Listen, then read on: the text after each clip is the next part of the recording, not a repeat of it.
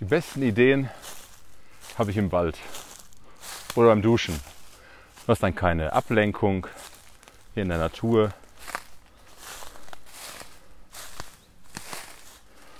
Oder beim Duschen, nur ich dusche ja nicht lange.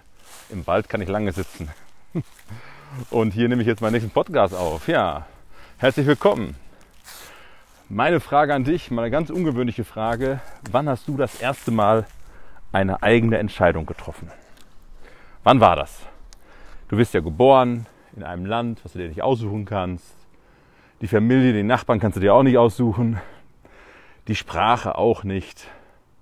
Dann kommt irgendwann der erste Funke in deinem Kopf und du merkst, ja, oh, hey, ich lebe ja. Wann war das bei dir?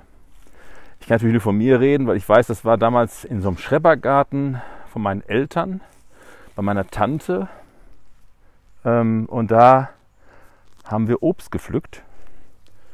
Das weiß ich noch. Fand ich ganz spannend, Obst zu pflücken. Daran erinnere ich mich gut. Ja, und dann kam das nächste, wo ich mich erinnern kann, ist Kindergartenzeit. Ich wollte ja in den Kindergarten, war ganz aufgeregt, wie ich dann gemerkt habe, meine Mama, die mich da hingebracht hat, die bleibt ja gar nicht. Das habe ich nicht auf dem Zettel stehen gehabt. ja, und damals habe ich dann meinen besten Freund kennengelernt, Holger. Also Holger, wenn du das hörst, damals bester Freund, bis ich 19 war. Kindergarten, ich hing an der Türklinke, schrie nach meiner Mama. Und dann stand Holger neben mir und sagte, hey Frank oder hey Junge, wer auch immer, was machst du denn da? Und so habe ich Holger kennengelernt. Wahrscheinlich haben wir dann gespielt.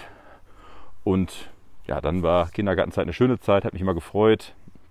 Das erste Mal loslassen von der Mama, das war, der erste Tag war hart, danach war es alles gut, glaube ich. Ja. Ich erinnere mich nicht an irgendwelchen schlimmen Ereignissen dort.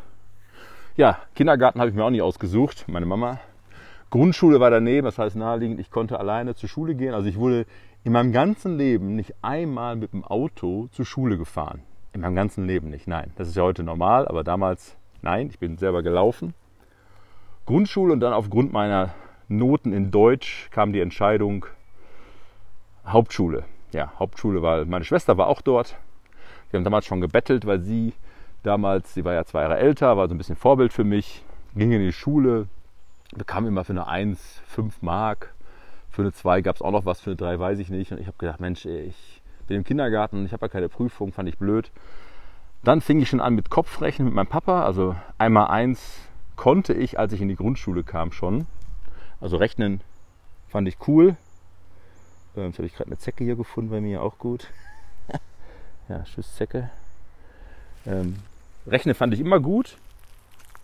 Das ist der Nachteil, wenn du in der Natur bist dann finden die Zecken dich auch. Also nachher gucken nach Zecken gucken. Und äh, nur Deutsch, das war nie so mein Ding. Deutsch ähm, bis heute nicht unbedingt, weil ich rede ja lieber, als dass ich schreibe. Obwohl ich auch nicht so gut reden konnte damals. Damals in der Schule habe ich gestottert, habe mir das selber abgewöhnt, indem ich mich auf den Baum gesetzt habe und alle Karl-May-Bücher, die ich finden konnte, mein Papa, mein Papa hatte nur halt Karl-May-Bücher, habe ich gelesen, hatte auch eigene Fantasien und das hilft natürlich heute auch, wenn du Bilder im Kopf von anderen erzeugen willst, dann hilft natürlich Lesen, weil wenn du liest, ein Hörbuch hörst, hast du eigene Bilder. Eigene Bilder, die in deinem Kopf erzeugt. Das fand ich auch toll. Also in Bildern zu denken, fand ich super. Hätte mir ja das alles so vorgestellt, wie das damals wohl war. Und heute weiß ich ja, selbst Karl May war ja nie dort vor Ort. Das waren ja erfundene Geschichten. Aber ich fand sie toll. Also tolle Geschichten. Und wenn du selber reden lernen willst, ein Tipp äh, an dich ist, erzähl deinen Kindern Geschichten. Lest ihnen erst was vor und dann erfinde Geschichten. Deine Kinder werden sie danken, sage ich dir. Alles, was ich mit meinen Eltern erlebt habe, vergesse ich ja auch in meinem Leben nicht.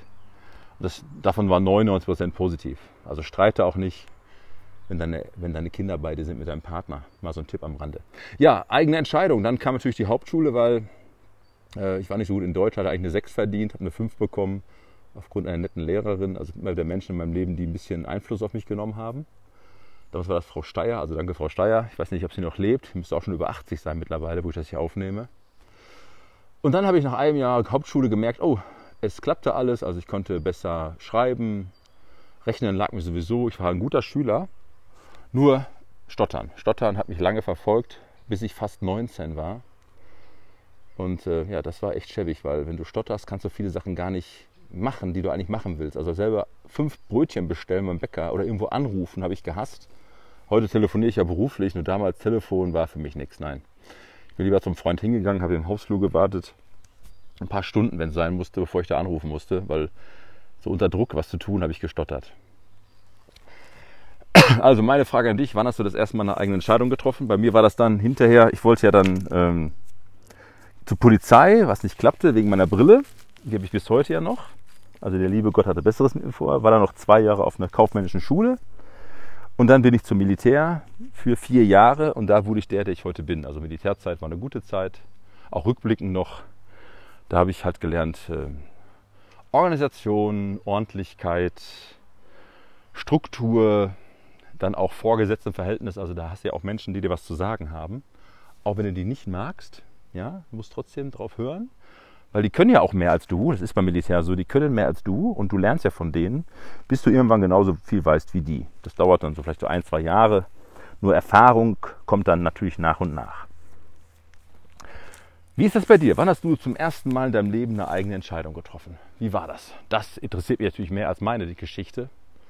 Auch dass ich nach der Bundeswehrzeit dann mich selbstständig gemacht habe als Versicherungsvertreter, war auch eine Entscheidung. Auch ein Zufall gewesen eigentlich, aber ich habe es selbst entschieden. Ich habe es selber entschieden. Alles, was ich heute tue, entscheide ich selbst. Und ich habe den Eindruck, dass viele Menschen das nicht tun, die einfach von anderen gesteuert werden, keine eigenen Ziele haben und somit auch keine eigene Entscheidung treffen, irgendwann mal einen Beruf gelernt haben, den sie eigentlich gar nicht haben wollten. Dachten, ja, es wird besser, aber es wird nicht besser. Ja, und dann bis heute, ja, vielleicht mit 40, 50 irgendwann erstmal Burnout kriegen, Depressionen, weil sie etwas tun, was sie gar nicht tun wollen. Und wenn der Körper das merkt, dann reagiert er irgendwann mit Krankheiten, mit vielleicht Fresssucht, Alkohol. Ich kenne viele, die irgendwie alkoholabhängig wurden, medikamentenabhängig wurden. Aber alles zurückzuführen, weil sie eben keine eigene Entscheidung getroffen haben, sondern irgendwie fremdgesteuert sind und ja, jetzt noch so und so viele Jahre bis zur Rente. Das finde ich sehr traurig, weil das ist ja nicht der Lebensinhalt, oder? Egal wie alt du bist, ändere deinen Kurs, mach was anderes. Mach das, was du liebst, was vielleicht deine Leidenschaft ist, was du vielleicht in der Freizeit tust. Wie erkennst du deine Leidenschaft, indem du überlegst, wenn du etwas nicht längere Zeit getan hast, dann leidest du. Das ist deine Leidenschaft. Eigentlich ganz einfach. Und da musst du Mut haben. Ja, Mut zur Entscheidung war mein erster Buchtitel, habe ich mal ein Buch geschrieben. Mut zur Entscheidung war ein kleines Ding, 100 Seiten. Gibt es auch nicht mehr, nur noch in kleiner Auflage in meinem Büro. Ich habe es auch nicht mal neu gemacht. Vielleicht kommt mal eine Neuauflage, aber erstmal wollte ich hier Podcast aufnehmen, weil Podcast aufnehmen ist viel schneller als ein Buch schreiben. Buch schreiben kostet viel Zeit, viel Geld, viel Mühe. Und Podcast kannst du eben aufs Ohr kriegen, sitzt im Auto, zu Hause, kannst dir das anhören und dich von meinem Podcast inspirieren lassen. Dafür danke ich dir auch recht herzlich. Wenn du willst, bewerte das gerne, was ich hier mache, weil Bewertung schauen sich viele an.